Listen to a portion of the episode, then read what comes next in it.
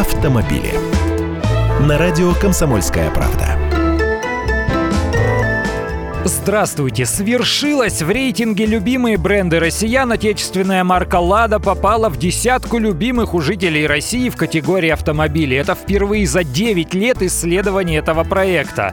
«Лада» в этом году оказалась на девятом месте, выше корейский Hyundai, ниже немецкий Volkswagen. Лидерами же в категории много лет остается BMW. На второй строчке Toyota, на третьем месте Mercedes-Benz. Не очень патриотично с нашей с вами стороны, ведь те же немцы, например, например, явно выбирают свое, как и японцы. А тут, если брать по всем категориям, то в десятке самых популярных брендов нет ни одного отечественного.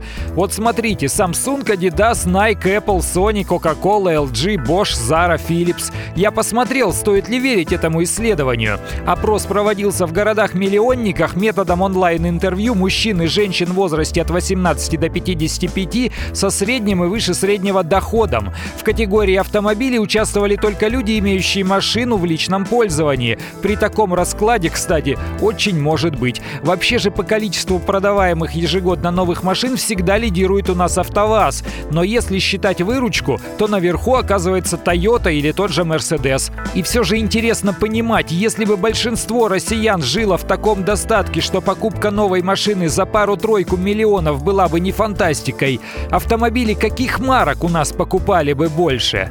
Интересный вопрос. Я Андрей Гречаник, автоэксперт «Комсомольской правды». С удовольствием общаюсь с вами в программе «Дави на газ» по будням с 8 утра по московскому времени. Автомобили.